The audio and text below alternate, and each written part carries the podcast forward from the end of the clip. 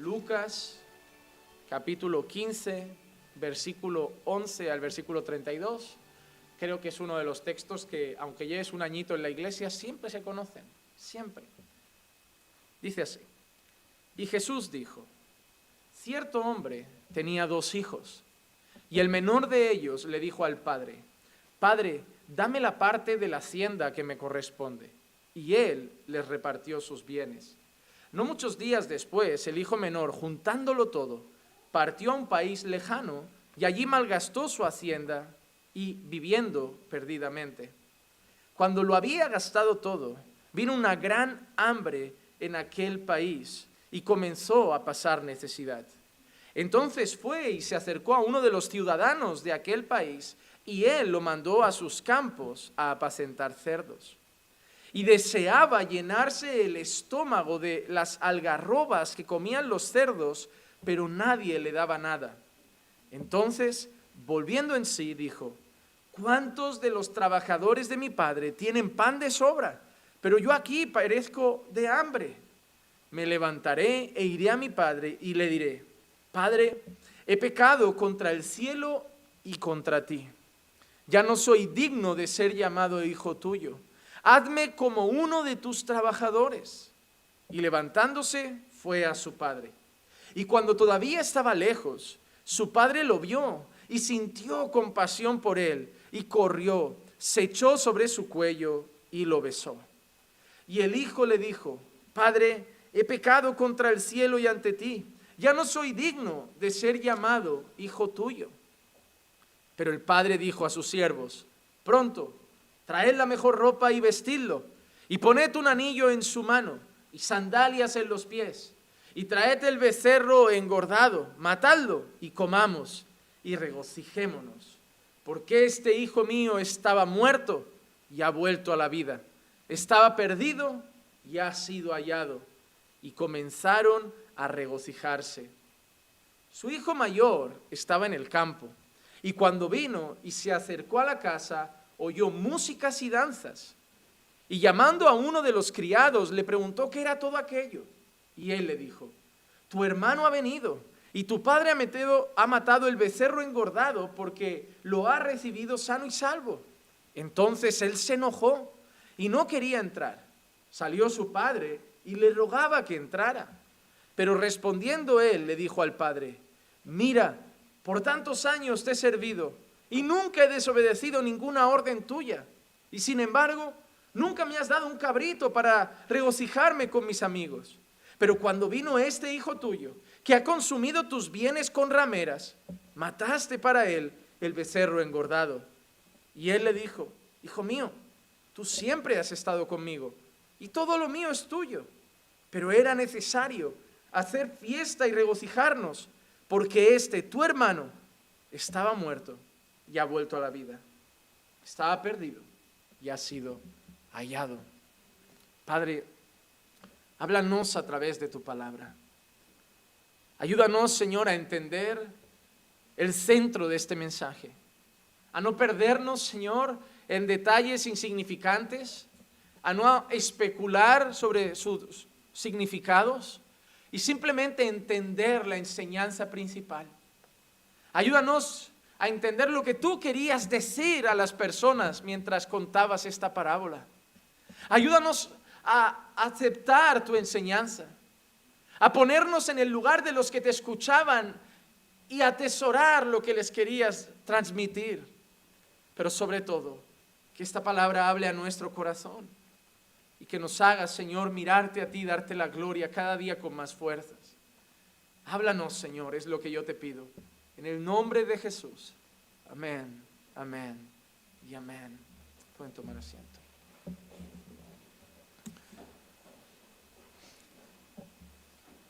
Solo por, curiosidad para saber si hoy me esforzaré mucho. ¿Cuántas personas ya han oído sobre el hijo pródigo? Que levanten la mano. El que no ha visto un vídeo, ha visto una prédica, reflexiones. Pero hay una cosa que me llevó a hablar del hijo pródigo. Y es el hecho de que, como en otras parábolas, me he dado cuenta y lo he hecho investigando un poco, que se dice mucho de esa parábola. De todas las parábolas que hay enseñadas por Jesús, esta aparentemente puede ser la que parece más fácil. Porque si yo pregunto quién es el Padre, es rápido. ¿Quién es el Hijo? Muchos lo ven rápido. Y parece tan sencilla que todo el mundo se pone a enseñarla. Pero cuando empecé a ver varias enseñanzas sobre esta parábola, me di cuenta, por ejemplo, en una, que un predicador empezó a decir lo que era la ropa, el anillo, las sandalias, y yo no lo veía por ningún lado. Él decía, porque el anillo representa autoridad, y el Padre le daba autoridad, porque las ropas representaban cobertura, y el Padre le daba su... Y yo decía, ¿de dónde sacas todo eso? Y siempre te dan la misma respuesta. Esos excelentes predicadores te dicen, eso se discierne con el Espíritu. Pero hay una cosa extraña con eso. ¿Cómo puede ser que el mismo Espíritu, el Espíritu Santo, diga muchas cosas diferentes de un mensaje que cuando Jesús lo dio a esas personas, estaba enseñando una cosa? Hoy hemos caído tan bajo que las personas creen que la Biblia es un libro que podemos tomar y que a cada uno el Espíritu Santo nos dice lo que quiere sobre este libro. Cuando alguien les pregunte, ¿por qué hay tantas religiones? ¿Por qué hay tantas denominaciones? Porque un día los hombres empezaron a pensar que no se trata de lo que Dios quiere decir, sino de lo que yo entiendo. Y si yo entiendo esto y tú no, me separo y hablo mi denominación. Y si yo entiendo esto por revelación del Espíritu y tú no, me separo y abro otra denominación. Y esas diferencias doctrinales crearon muchas denominaciones. Las personas que estaban delante de Jesús, escuchando la enseñanza de Jesús, Jesús en ningún momento dice, y ahora que cada uno entienda lo que quiera. No, Él graba una enseñanza. La intención de Jesús era transmitir un mensaje y el mismo mensaje de aquella época es el para nosotros. Sí, pueden haber aplicaciones, pero por ejemplo, cada vez que escucho esta enseñanza, el centro es para la gente que está desviada. Yo no sé si a ustedes ha pasado igual, pero casi siempre que se enseña es como, hermano, vuelve. Hermano, vuelve a casa que el Padre te espera. Hermano, vuelve a casa que el Padre está de brazos abiertos. Y sí, podemos hasta decir que tenemos un Dios amoroso que aunque nos vayamos temporalmente, si volvemos nos recibe. Y es cierto, Dios es amoroso como ese Padre representado. Y si nos vamos y caemos y volvemos a casa, el Padre nos va a recibir de brazos abiertos. La pregunta no es si eso es cierto, porque lo es. La pregunta es, ¿es lo que Jesús estaba enseñando? Porque si esa fuera la enseñanza de Jesús, Jesús debería estar hablando con gente desviada. ¿No? Se está dirigiendo a desviados que quiere que vuelvan a casa. Pero da la casualidad que en ese contexto no hay nadie desviado. Jesús no está hablando con ningún creyente desviado. El tema de las parábolas es que cuando nosotros no estudiamos y damos pie a la imaginación, a decir, ¿qué representaban los cerdos? Y las algarrobas, y el barro, y aquel hombre que le dijo, te doy trabajo en esta ciudad cuidando cerdos, y qué representaba el siervo que habló con el hermano. ¡Wow, wow, wow! Hay una enseñanza, y hay gente que está una hora hablando de cosas que no están, y lo peor es que la iglesia dice, oye, pues como tiene coherencia, pues amén, ¿no? Hermanos, las parábolas, hasta estas, no son tan sencillas si no se leen bien. Entonces, cuando nosotros leemos parábolas, no tenemos que preguntarnos qué me dice a mí el Señor. Tenemos que preguntar qué dice la Biblia el Señor. Y cuando dimos el taller, hablamos un poco de cómo interpretar parábolas. Miren, para mí hay dos principios que hay que tener siempre presentes cuando se interpretan parábolas. Y hermano, apúntate esto para cada vez que leas una parábola, saber estas dos cosas y no cometer errores con las parábolas. Número uno, el Señor Jesús cuando enseña parábolas, no contradice ninguna otra enseñanza. No puede ser que una parábola enseñe algo que en otro sitio Jesús enseña otra cosa. Las parábolas no son enseñanzas arrancadas de un libro, son parte de la Biblia. La Biblia hay que leerla como un todo. Por ejemplo, la gente que siempre pelea entre si se pierde o no la salvación. ¿No veis que pasa esto? Ya, pero este versículo dice que las ovejas que están en la mano de Jesús, nadie las arrebata de su mano. ¿Estamos seguros? Y hay otro que te dice, ya, pero aquí hay uno que dice que si yo, teniendo conocimiento, abandono, ya no hay más esperanza para mí. ¿Has visto? Aquí hay otro que dice esto, aquí hay otro que dice esto. Ahí sale uno en medio. ¿Qué bando eliges tú? No se trata de qué bando eliges tú. Ah, pues entonces la Biblia se contradice. No. Hay que ver cada versículo no para adaptarlo a lo que yo ya creo, sino para entenderlo en el todo de la Biblia. La Biblia es un todo. Y cuando yo encuentro un texto difícil que lo veo y digo, oye, esto parece que tengo que analizarlo a la luz de todo lo que he aprendido en la Biblia, de todo lo que he aprendido. Así que el principio número uno para entender una parábola es que las parábolas no pueden eh, eh, contradecir ninguna otra enseñanza de Jesús, ninguna otra. Y el segundo, y para mí es el más importante también, es que las parábolas siempre traen respuestas a una pregunta. Las parábolas siempre traen respuestas a una pregunta o a una situación. Alguien pregunta algo a Jesús y de golpe leemos, y Jesús entonces les profirió una parábola. Está pasando algo, una escena, y dice, y Jesús entonces contó una parábola. Las parábolas son respuestas a situaciones. Ejemplo, ¿quién es mi prójimo? Y entonces le dijo, había un hombre en un camino y cuenta la parábola del buen samaritano. Pero la pregunta era, ¿quién es mi prójimo? ¿Cuál es la enseñanza de esa parábola? La principal es quién es el prójimo. Jesús usa una parábola para una respuesta. Cuando le preguntan, ¿cuándo será tu regreso? ¿Cómo serán las últimas cosas? La parábola de las diez vírgenes. Porque había una boda y habían diez vírgenes y empezamos a escuchar esas cosas. O, por ejemplo, ¿Cómo funciona el reino de los cielos? ¿Cómo avanza el reino de los cielos? Y ahí entonces Jesús empieza la parábola del trigo y la cizaña, la parábola de la perla preciosa y el tesoro escondido, pero todo eran respuestas, respuestas. Entonces, lo primero que yo voy a hacer cuando voy a entender este texto es preguntarme, ¿a qué situación o pregunta está respondiendo Jesús? Para yo no irme por las ramas, para yo no perderme en el anillo, en la ropa, en los zapatos, en el becerro, en el... Yo quiero saber qué está contando Jesús. ¿Qué pasa para que Jesús, en vez de decir, oye tú, diga, un hombre? Porque era una manera en que Jesús corregía, exhortaba, enseñaba. Una sabiduría que solo él tenía, ¿verdad? Entonces, algo pasa y Jesús, en vez de querer dar una enseñanza como el sermón del monte, en vez de hacerlo así, cuenta una parábola. ¿Qué está pasando? Vamos a tener que ir al inicio de Lucas. Lucas 15, 1 y 2. Lucas 15, 1 y 2. Todos los recaudadores de impuestos y los pecadores se acercaban a Jesús para oírle. Y los fariseos y los escribas murmuraban diciendo, este recibe a los pecadores y come con ellos. Primera pregunta, ¿qué está pasando? ¿Qué está pasando? Vamos a, vamos a imaginar el contexto para entender qué va a enseñar Jesús.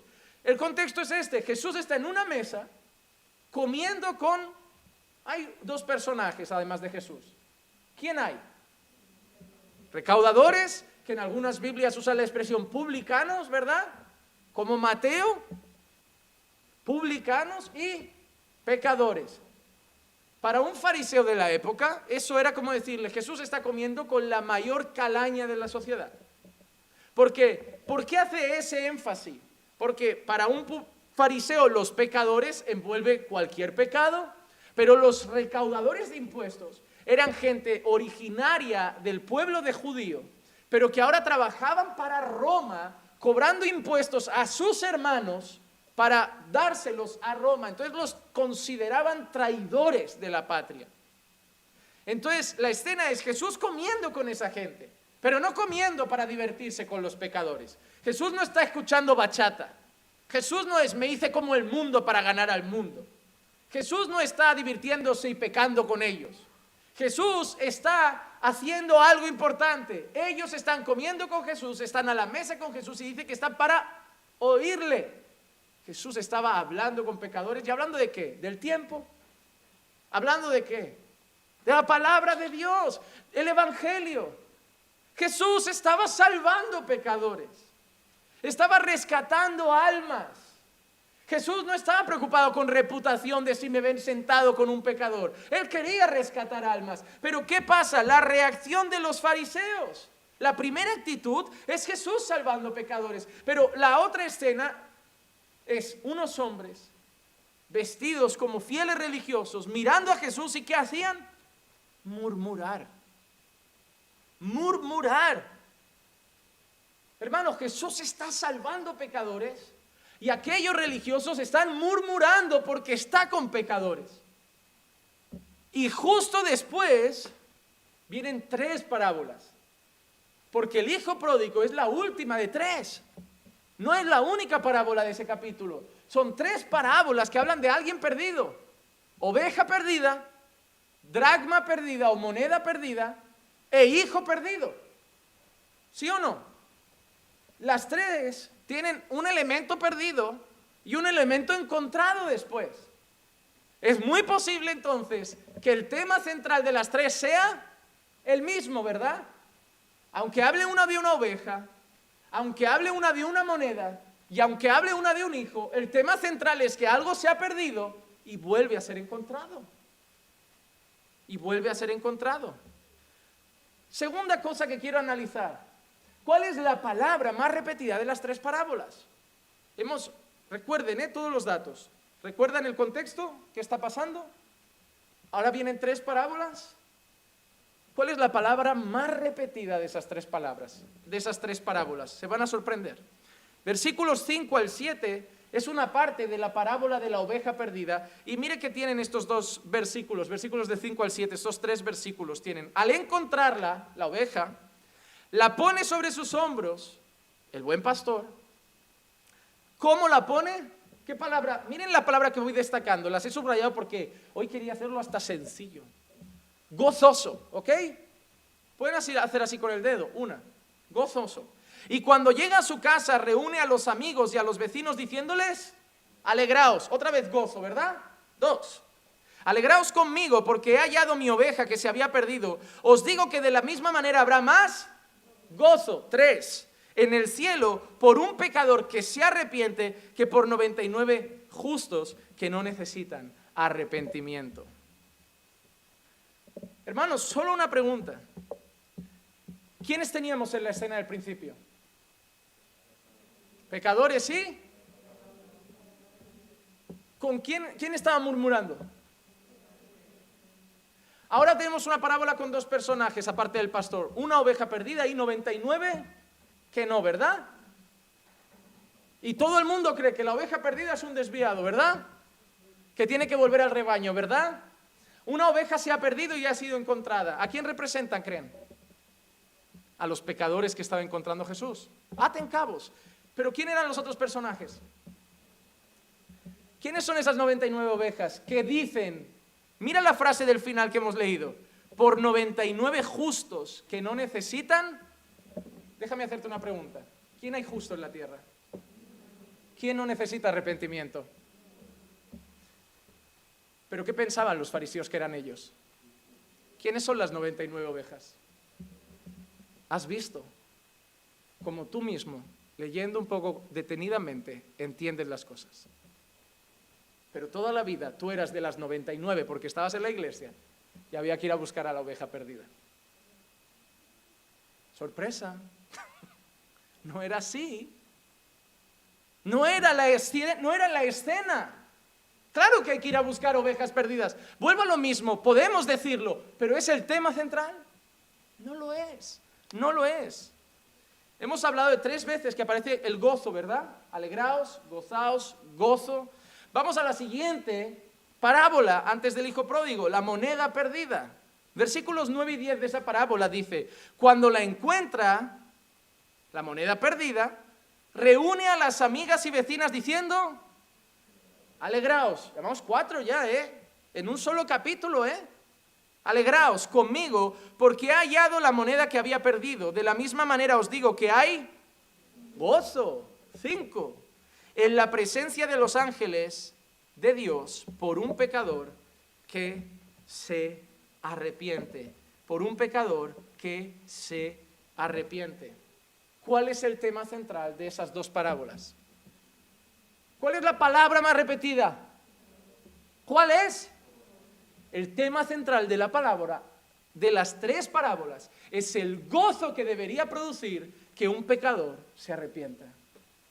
El tema central es que cuando una persona es alcanzada por Jesús, lo lógico es que traiga gozo. Alegraos conmigo porque he encontrado a alguien perdido. Alegraos conmigo porque he dado vida a alguien muerto. Alegraos conmigo porque estaba perdido y ha sido hallado la oveja, la moneda, el hijo. Pero el tema central es que lo lógico cuando hay arrepentimiento es gozarse. No si es prostituta, no si es drogadicto, no es si es ladrón, si es borracho, si es asesino. Es que si se arrepiente, lo que importa es el sentimiento que debe producir en un corazón ver un alma alcanzada por Jesús. Y la lógica es gozaos. ¿Y por qué es el tema central? Porque Jesús está salvando pecadores, recaudadores de impuestos. Sí, en la mesa con ellos, pero los está encontrando, los está salvando, les está dando vida. Y la reacción lógica sería, alegraos. Pero ¿cuál es la reacción que hay? Murmuran. Mi preocupación no son los pecadores, mi preocupación no es que se salven, mi preocupación es que estás con sucios pecadores. Es el tema central. ¿Y cuántas veces, repito, cuántas veces tú has pensado que tú eras las 99 justas que no necesitan arrepentimiento? No hay nada más soberbio que pensar que tú eres de los 99 justos que no necesitan arrepentimiento. Entonces, vamos a ver la estructura y los puntos principales de nuestra parábola y vamos a ver el mensaje claro. Hermanos, mi idea es que cuando salgan hoy de aquí digan, toda la vida era tan sencillo y no lo vi tan claro. Y esto no es la primera vez que pasa en esta iglesia, ha pasado con otras parábolas, que la gente se ha ido y luego me ha escrito diciendo, pastor, no la había visto así nunca. Y te digo, es la más escuchada, pero siempre el perdido es un creyente que está alejado. Pero ahora te pregunto, rápidamente, en nuestra escena inicial, ¿quiénes eran los personajes? Otra vez. Pecadores y publicanos. ¿Son creyentes? No. No se han desviado, es que no son creyentes. ¿Hay algún creyente desviado en esa escena? No. Hay religiosos y hay gente perdida. Entonces, ¿por qué la parábola de golpe significa algo que no tiene nada que ver con mi escena? Porque la gente tiene costumbre de decir lo que piensa. Y eso es lo que cuando yo leo encaja mi manera de leer y percibir las cosas. Porque una de las cosas que hacemos muy mal es identificarnos con algún personaje. ¿Quién es el pastor que encuentra la oveja perdida? ¿Quién es? En la parábola anterior de la oveja perdida, ¿quién creen que es el pastor que encuentra la oveja? Jesús, ¿verdad? Sencillo. ¿Quién es la mujer que encuentra a la moneda? ¿Quién es? Jesús. Algunos se ponen nerviosos porque una mujer. Pero es Jesús. ¿Sí o no? ¿Y quién es el Padre que recibe al Hijo? Es Jesús. Pero nuestra teología, el Padre es el Padre. Y Jesús es el Hijo, pero en nuestra parábola el Padre es Jesús. Muchas veces nuestras ideas preconcebidas nos hacen leer los textos ya analizando cosas según palabras que yo entiendo. Yo no sé ver a Jesús en una mujer, pero en esa parábola lo es. No estoy diciendo Jesús es una mujer. No estoy diciendo Jesús puede ser mujer. Estoy diciendo que esto es una parábola. Y hay personajes representativos. Y yo tengo que averiguar quién es quién. Así que vamos a ver nuestra estructura. La primera, y yo lo veo muy sencillo, versículos 11 al 13, es la condición del hombre sin Dios, los pecadores, no los desviados, son los pecadores. Versículos 11 al 13, y Jesús dijo, cierto hombre tenía dos hijos, y el menor de ellos le dijo al padre, Padre, dame la parte de la hacienda que me corresponde. El problema, ¿saben cuál es, por ejemplo? Que cuando yo leo esa parábola, para mí la palabra oveja en la anterior, ¿qué representa? El pueblo de Dios. Entonces, todos los que están ahí son pueblo de Dios, tanto el que se ha perdido como las 99. Pero ¿por qué en la otra ya no me representa? Porque nunca he visto que Dios hable del pueblo de Dios como una moneda. Y aquí, porque son dos hijos, y la Biblia llama hijo a los hijos de Dios, entonces es un hijo bueno y un hijo que se desvía. Y lo que te suelen enseñar es, si el hermano vuelve a casa, no seas como el hijo mayor que se enfadó. Pero es que tú no eres el hijo mayor, son los fariseos. Por eso te digo, una parábola puede dar lugar a muchas interpretaciones. Y seguro que algunas de estas cosas son de las que ya has oído. De las que ya has oído. Y Jesús dijo, cierto hombre tenía dos hijos y al menor de ellos le dijo, el menor de ellos le dijo al padre, padre, dame la parte de la hacienda que me corresponde. Y él le repartió sus bienes. No muchos días después, el hijo menor, juntándolo todo, partió a un país lejano y allí malgastó su hacienda viviendo perdidamente. ¿El creyente practica el pecado? ¿Vive perdidamente? Eso es la definición de un no creyente. El creyente cae, pero no vive perdidamente. No está gastándose su vida en prostitutas. O si ahora tú ves a un hermano que mañana empieza a ir de prostitutas, a jugar al bingo, a la lotería, a hacer un montón de apuestas, cosas, y tú lo ves haciendo eso semana tras semana, le vas a llamar hermano. El creyente no practica el pecado. El creyente. Lo que hay mucha gente que está aquí y puede ser que no haya nacido de nuevo. Pero estar aquí no significa ser creyente. Entonces, vemos aquí que malgastó su hacienda o su herencia, malgastó su vida. Vivió lejos del Padre, vivió sumergido en el pecado, vivió de espaldas al Padre, vivió para satisfacer sus deseos. ¿A quién representa eso? Al hombre sin Dios. El hombre sin Dios vive de espaldas al Padre, malgasta su vida se entrega a sus deseos, se entrega a sus pasiones, no vive para obedecer al Padre. Es la condición del hombre sin Dios. Efesios 2.3, entre los cuales también todos nosotros en otro tiempo vivíamos en las pasiones de nuestra carne, satisfaciendo los deseos de la carne y de la mente, y éramos por naturaleza hijos de la ira, lo mismo que todos los demás. Ese hijo pródigo eras tú y era yo sin Cristo. Porque Él hizo eso. Vivió para satisfacer los deseos de la carne y de la mente. Se lo gastó en rameras, en vicios. No pensó en el Padre. No pensó en la ley. No pensó en la obediencia. Pensó en sí mismo. Y Pablo dice que eso es lo que hace a alguien cuando es por naturaleza hijo de la ira.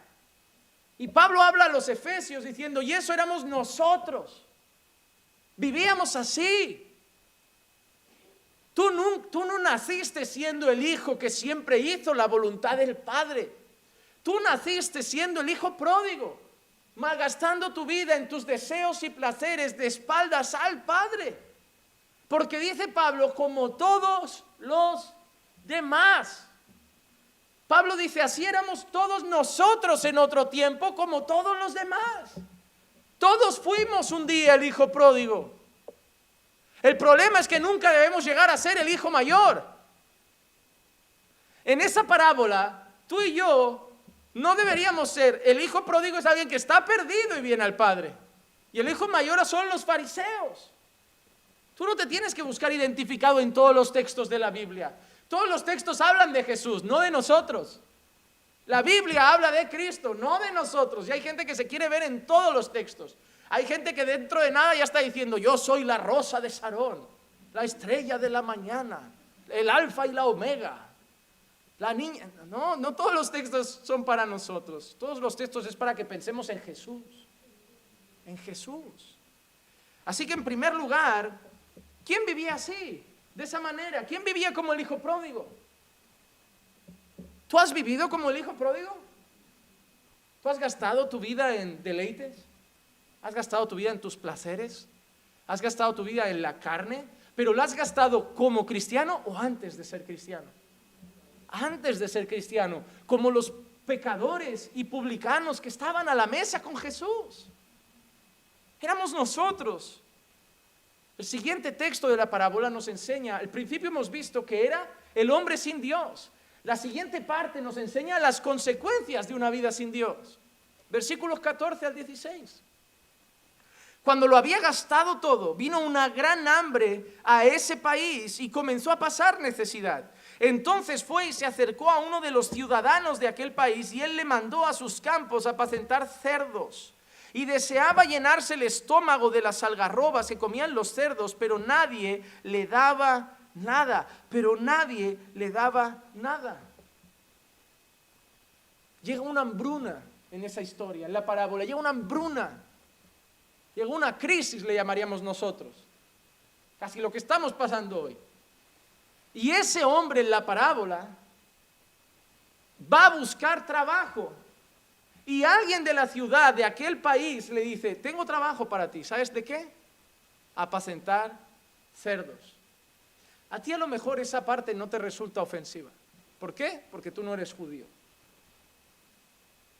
Pero Jesús está en un entorno judío se está dirigiendo a personas judías.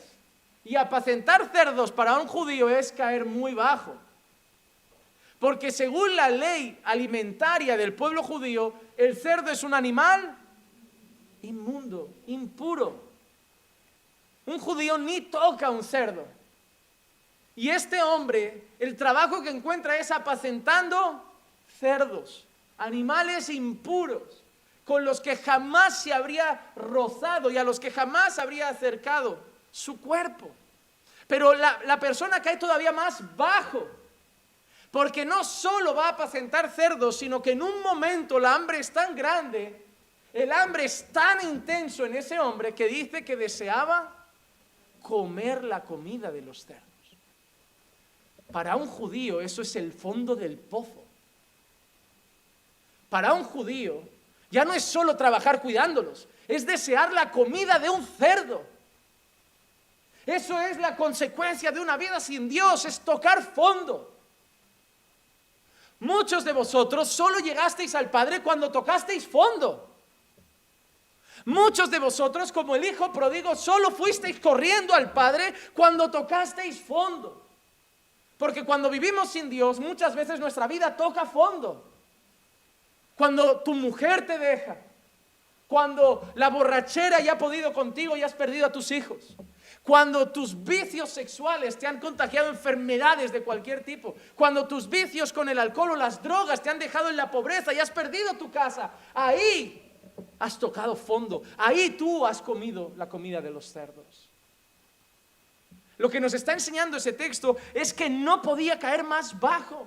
Era la vida de alguien sin Dios que estaba cayendo en la parte más baja. Ya no había salida, ya no había esperanza.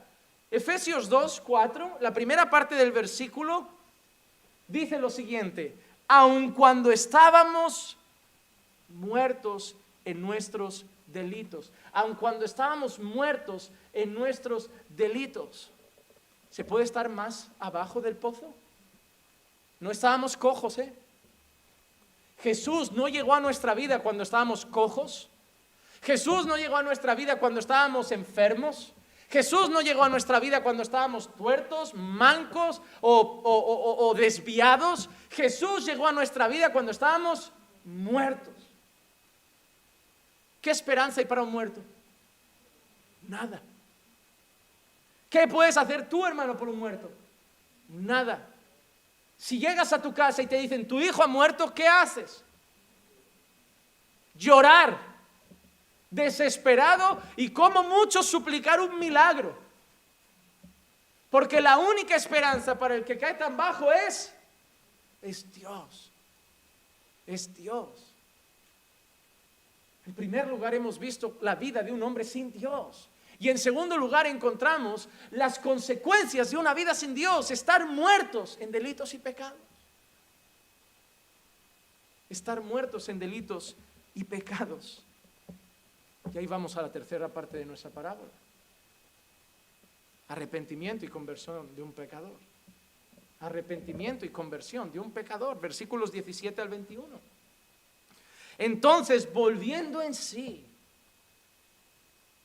Ah, pero no hemos visto que alguien le predique.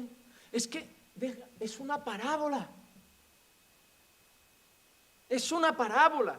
Está trayendo enseñanzas. Volviendo en sí, nosotros sabemos que nadie vuelve en sí sin una obra del Espíritu Santo. Pero es una parábola. Volviendo en sí dijo, ¿cuántos de los trabajadores de mi padre tienen pan de sobra? ¿Quiénes son los trabajadores? No lo sé. ¿Qué es ese pan? No lo sé. No es el centro. El centro es volviendo en sí. Volviendo en sí, dijo, ¿cuántos trabajadores de mi padre tienen pan de sombra, pero yo aquí perezco de hambre? Me levantaré, iré a mi padre y le diré, Padre, he pecado contra el cielo y ante ti. Ya no soy digno de ser llamado hijo tuyo. Hazme como uno de tus trabajadores. Y levantándose fue a su padre y cuando estaba todavía lejos, su padre lo vio y sintió compasión por él. Y corrió y se echó sobre su cuello y lo besó. Y él le dijo, Padre, he pecado contra el cielo y ante ti. Ya no soy digno de ser llamado hijo tuyo. Ya no soy digno de ser llamado hijo tuyo. Eso es la definición de conversión, hermanos. Vuelve en sí reconoce su pecado, se arrepiente. Padre, he pecado contra el cielo y contra ti. Y vuelve a Dios. Conversión. ¿Qué es la conversión? ¿Qué es el nuevo nacimiento? Es el giro de 180 grados de nuestra vida. Estaba una vez entrevistando a un pastor, se me escapó la risa, pero el pastor está muy emocionado hablando de la conversión y dijo, porque la conversión es un giro completo, es un giro de 360 grados en nuestra vida. Y yo le digo, hijo mío, si te giras de 360 grados estás en el mismo sitio. No, no, te has equivocado. Bájale la mitad.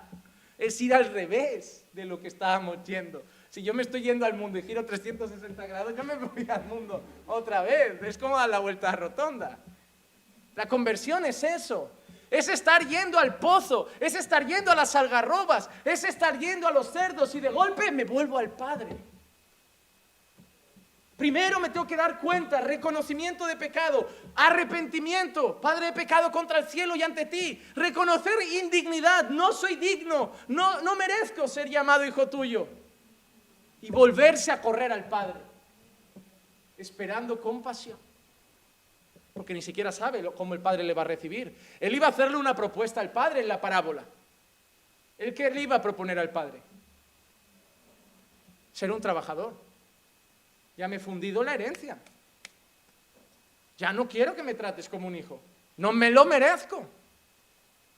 Me limito a que me hospedes, me alimentes y me des trabajo. Somos tú y yo, hermano. ¿O tú eres digno de ser su hijo? ¿O tú eres digno de llamarte hijo de Dios? Si Dios te dijera, en el cielo hay sitio para dos personas, para mis hijos y para trabajadores que nos van a servir toda la eternidad, tú no le dirías a Dios, me basta con ser un trabajador. Pero Él te ha llamado hijo.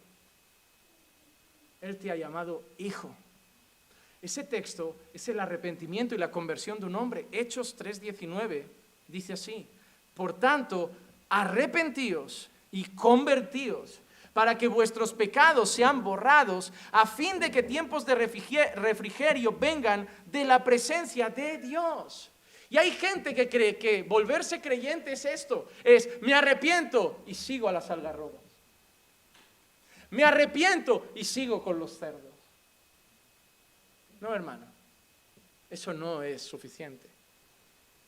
Conversión es, me arrepiento y vuelvo al Padre.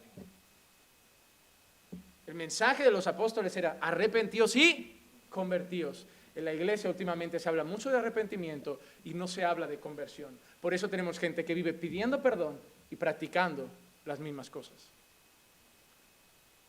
Hace poco tuve una entrevista hablando de la pornografía con un amigo de Bolivia, me estaba entrevistando, hablando del tema de la pornografía y me dijo, ¿qué haces con el joven que lucha con esto que ha llegado a tanta gente?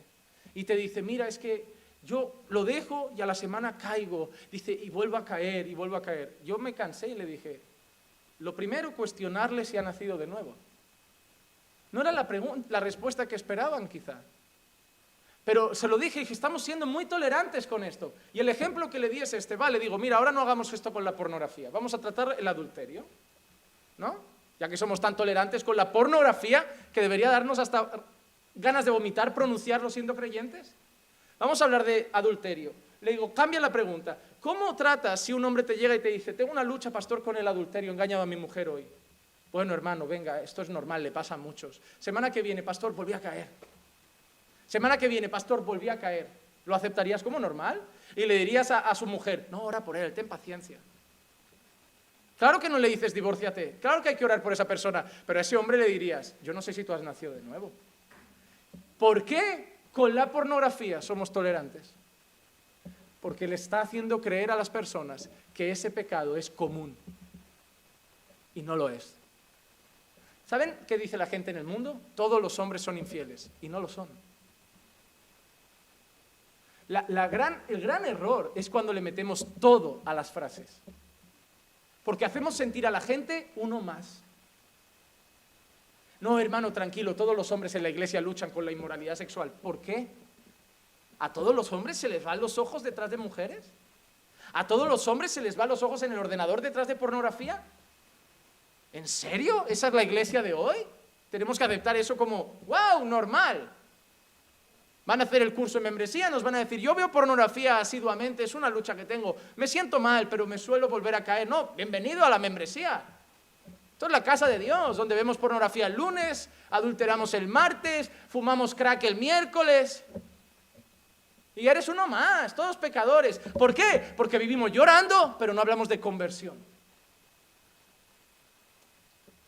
Falta enseñar a la iglesia lo que es nacer de nuevo. Tenemos una iglesia llena de personas con remordimiento, sin arrepentimiento. Porque arrepentimiento no es cuando lloras, arrepentimiento es cuando cambias, como dijo un pastor que se llama Augustos Nicodemos de Brasil. Ese hombre no dijo, Padre, he pecado contra el cielo y contra ti, voy a seguir con los cerdos. No, Padre, he pecado contra el cielo y contra ti, me convertí, voy al Padre.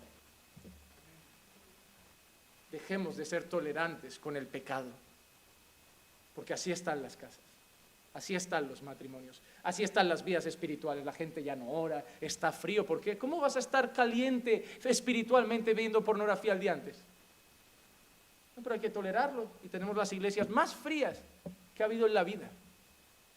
Porque los creyentes estamos tolerando que nuestros hermanos vivan así. No, hermano.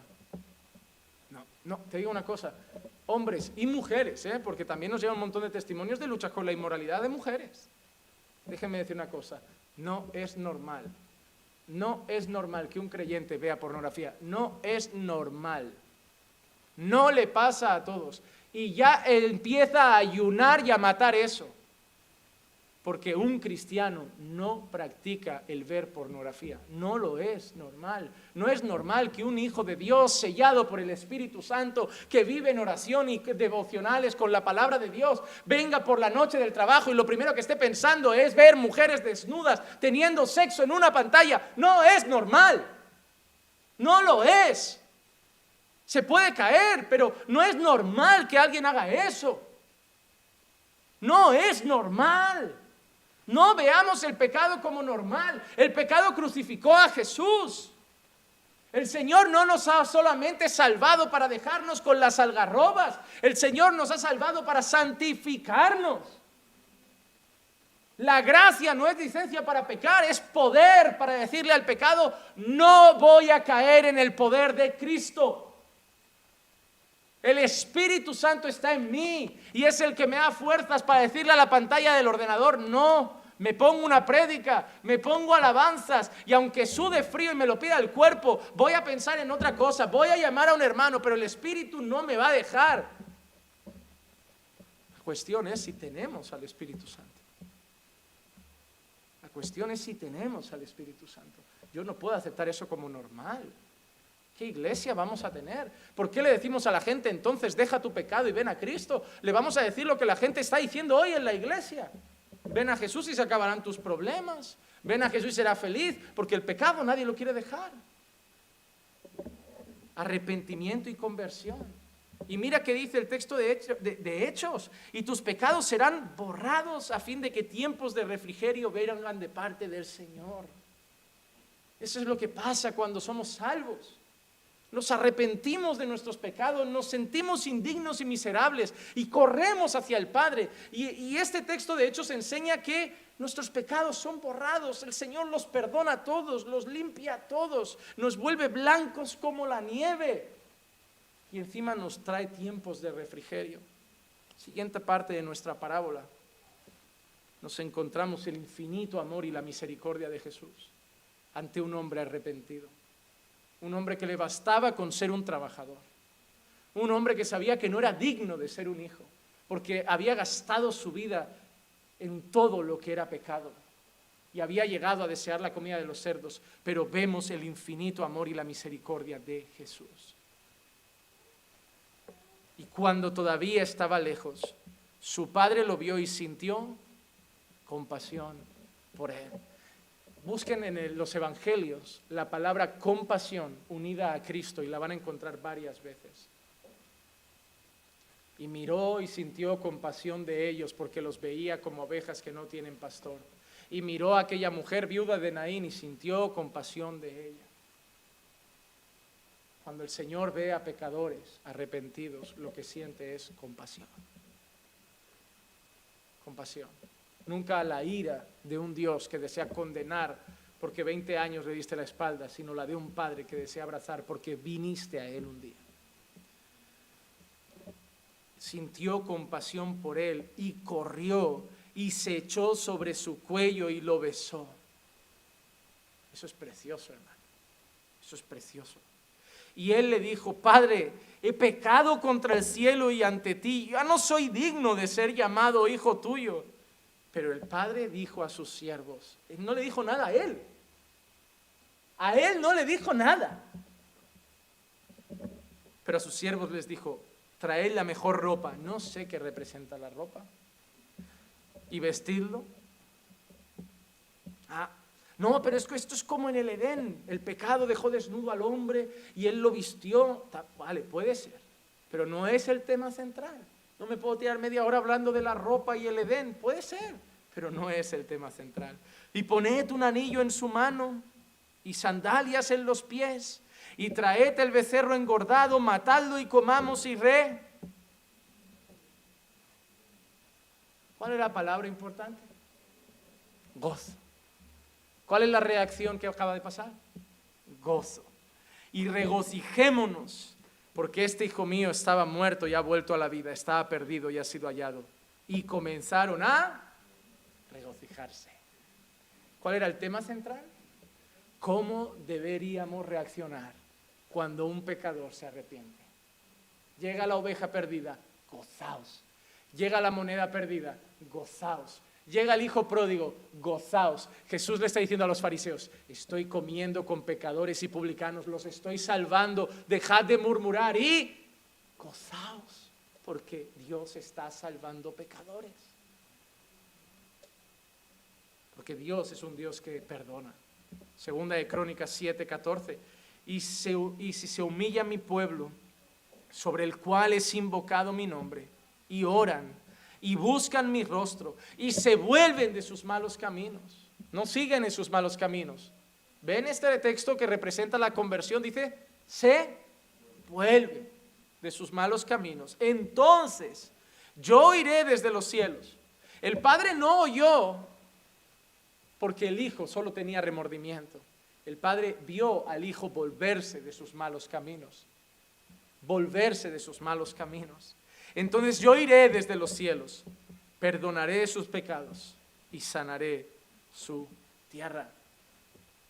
Hemos visto la condición del hombre sin Dios, las consecuencias del hombre sin Dios tocando fondo, el arrepentimiento y la conversión de un hombre, el infinito amor del Padre que está dispuesto a perdonar. Pero nuestra parábola no termina con eso. Termina con la actitud de los escribas y fariseos. ¿Quiénes son los escribas y fariseos? El hijo mayor. ¿Quiénes estaban murmurando al principio? ¿Quién está murmurando en la parábola? ¿Quiénes son los fariseos en la parábola? Ah, ¿no eres tú que como no eres el hijo desviado, eres el hijo mayor que está en casa? Porque si tú me dices que esa parábola significa que el hijo menor es un creyente desviado, tú eres el hijo que se queda en casa. ¿Sí o no? Pero eso no es. Tú no eres el hijo que se queda en casa. Son los escribas y fariseos. Y su hijo mayor estaba en el campo. Y cuando vino y se acercó a la casa, oyó música y danzas. Porque había qué? Había gozo. Y llamando a uno de los criados le preguntó qué era todo aquello y él dijo, tu hermano ha venido y tu padre ha matado el becerro engordado porque lo ha recibido sano y salvo. Entonces él se gozó. Ah, no, se enojó y no quería entrar. Salió su padre y le rogaba que entrara. Tu hermano ha venido y tu padre está haciendo fiesta porque estaba muerto y ahora está vivo estaba perdido y ahora está hallado. Lo lógico es que tú vuelvas a casa y te unas a la fiesta. Si mi hermana hoy cae en la prostitución y eso la lleva a las drogas y desaparece su móvil y no sabemos de ella y en casa nos ponemos a llorar desconsolados y pasa una semana y pasa otra semana y la damos por perdida. Y mi hermana aún llega a casa, se ha gastado su dinero, se ha gastado todo. Y mi padre dice, no tengo nada, mi hija no tiene nada, voy a darle mi dinero para que empiece su nueva vida otra vez. Yo voy a llegar como hermano y voy a decir, no es justo. ¿Cómo le puedes dar 10 mil euros para que rehaga su vida? Y a mí no me das nada cuando he sido un buen hijo. ¿Es lógica esa reacción? Dale, dale, mi hermana ha vuelto. Lo que me importa es que ha vuelto, porque es el gozo de uno que vuelve arrepentido. Sin embargo, los fariseos no actuaban de esa manera. Murmuraban contra Jesús. Murmuraban contra Jesús. ¿Pero por qué? Esa es la pregunta. ¿Por qué? ¿Por qué los fariseos murmuraban contra Jesús? ¿Por qué los fariseos no se sentían bien con la salvación de los pecadores? Versículos 29 y 30, el problema de los escribas y fariseos. Pero respondiendo él le dijo al padre, mira que le dijo el hijo mayor al padre. Repito, son los escribas y fariseos. Mira, por tantos años te he servido. Ojo, piensa en los escribas y fariseos. Por tantos años te he servido y nunca he desobedecido ninguna orden. Te hago pensar en un hombre. Un día Jesús está caminando y un joven se le acerca y le dice, Maestro bueno, ¿qué haré para heredar la vida eterna? Jesús lo mira y le dice, ¿a quién llamas bueno? Solo hay uno bueno y es Dios. ¿Conoces los mandamientos? ¿Qué mandamientos? No matarás, no dirás falso testimonio, honrarás a tu padre y a tu madre. Sí, y no solo eso, sino que los he guardado desde mi juventud. ¿Qué dice el hijo? Yo nunca he desobedecido una orden tuya. Sin embargo, nunca me has dado un cabrito para regocijarme con mis amigos. Pero cuando viene este hijo tuyo, y es un tono despectivo, ¿eh? Este hijo tuyo. Este hijo tuyo. que ha consumido su vida con rameras. Piensa en un fariseo ¿eh? que está diciendo, Dios, yo soy el digno. Y estos gentiles, recaudadores de impuestos, pecadores, están con rameras, con sus vicios, consumido tus bienes con rameras y encima matas para él el becerro engordado. El problema de los fariseos, ¿cuál era? Romanos 10.3. Pues desconociendo la justicia de Dios y procurando establecer la suya propia, no se sometieron a la justicia de Dios. ¿Cuál es el problema de los fariseos? Yo soy el buen hijo, yo soy el digno, yo el que nunca desobedece, yo el que merece la fiesta. Muy triste, ¿verdad? Pero era la actitud de los fariseos. Yo soy el bueno, ellos los malos. ¿Cómo llamaban los judíos a los gentiles? Perros, perros. Nosotros hijos, ellos perros. Y cuando un perro venía a Cristo, en vez de hacer fiesta, porque uno más se unía al redil, ellos se enfadaban porque no podía ser que la salvación llegara a los perros. Pero aquí tienes un montón de perros, por la gracia de Dios, que ahora son hijos. Nosotros todos éramos el hijo pródigo. No porque somos creyentes desviados que han vuelto, porque todos éramos gente que dio su vida a la carne, a los placeres, que tocamos fondo, pero un día recapacitamos porque Dios sobró en nosotros y vinimos a Dios sabiendo que no éramos dignos y no solo que no éramos dignos, sino que nunca seremos dignos. Pero ¿qué recibimos de Dios? Una fiesta, una fiesta. Cuando un pecador llega a casa, una fiesta. ¿Por qué? Versículo 32, es necesario hacer fiesta y regocijarnos. El tema central de todas las parábolas, ¿cuál es? La reacción lógica cuando un pecador llega a Jesús. Es más, eso sí que me gusta. En la iglesia donde yo conocí al Señor, si una persona se arrepiente, era siempre, demos palmas, porque un día, hoy hay fiesta en el cielo. Se decía eso. Porque cuando un pecador llega a Cristo, hay gozo. Hay gozo. En la parábola anterior dice que los ángeles se gozaban. El cielo se goza cuando el hijo pródigo toca fondo y corre hacia el Padre. Es necesario hacer fiesta y regocijarnos porque este tu hermano estaba muerto. ¿Había muerto? ¿Había muerto, literalmente muerto en la historia? ¿no? Pero somos nosotros y estábamos muertos en nuestros delitos y pecados. Y ha vuelto a la vida, estaba perdido y ha sido hallado. Hermano, te voy a ser honesto. Tú puedes ser uno de los dos. Uno de los dos. Pero el hijo mayor no es el cristiano bueno que nunca incumple la norma. Tú puedes ser o el hijo pródigo que un día vino al Padre. ¿Por qué? Porque tú reconoces que no eres digno. O puedes estar hoy aquí y medirte con tus hermanos para ver quién es más pecador que otro, porque tú sí crees que eres digno. Y en ese caso tú sí puedes ser el hermano mayor, que crees que tú, a diferencia de los otros, tú sí obedeces al Padre y no como esta escoria que no merecería ni seguir en el culto.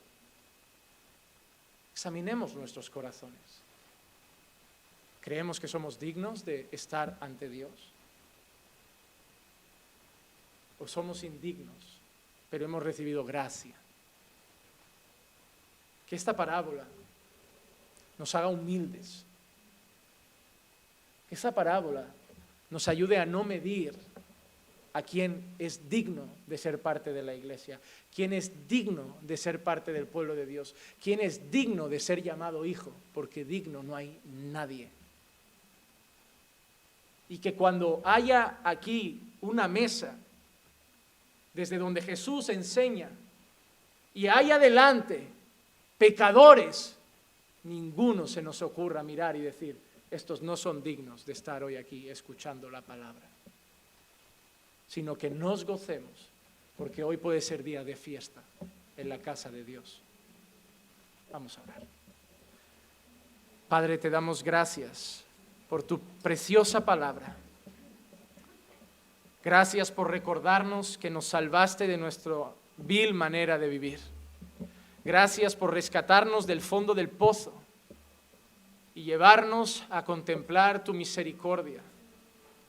Haznos humildes, Señor, para reconocer nuestra condición y venir siempre ante ti con acción de gracias, recordando lo que éramos por naturaleza como hijos de la ira, pero lo que recibimos de ti, perdón, pecados borrados y tiempos de refrigerio en tu presencia. Haznos, Señor, hacer fiesta cuando pecadores están escuchando tu palabra y celebrar con gozo cuando hay salvación en tu casa. Que no seamos como el que miraba enfadado, sino que seamos como los que estaban en la fiesta, porque alguien estaba muerto y le diste vida, alguien estaba perdido y lo hallaste. Nosotros fuimos el hijo pródigo, nosotros fuimos la oveja perdida. Nosotros fuimos la moneda perdida, pero líbranos, Señor, de ser aquellos que se consideraban justos y que no necesitaban arrepentimiento, aquellos que creían que sí eran dignos. Líbranos del orgullo y la soberbia y haznos mansos y humildes como Jesús. Llévanos con bien a nuestras casas, acompáñanos a nuestros hogares y a nos reflexionar hoy en tu palabra. Te lo pido en el nombre de tu Hijo amado Jesús. Amén. Amén y amén.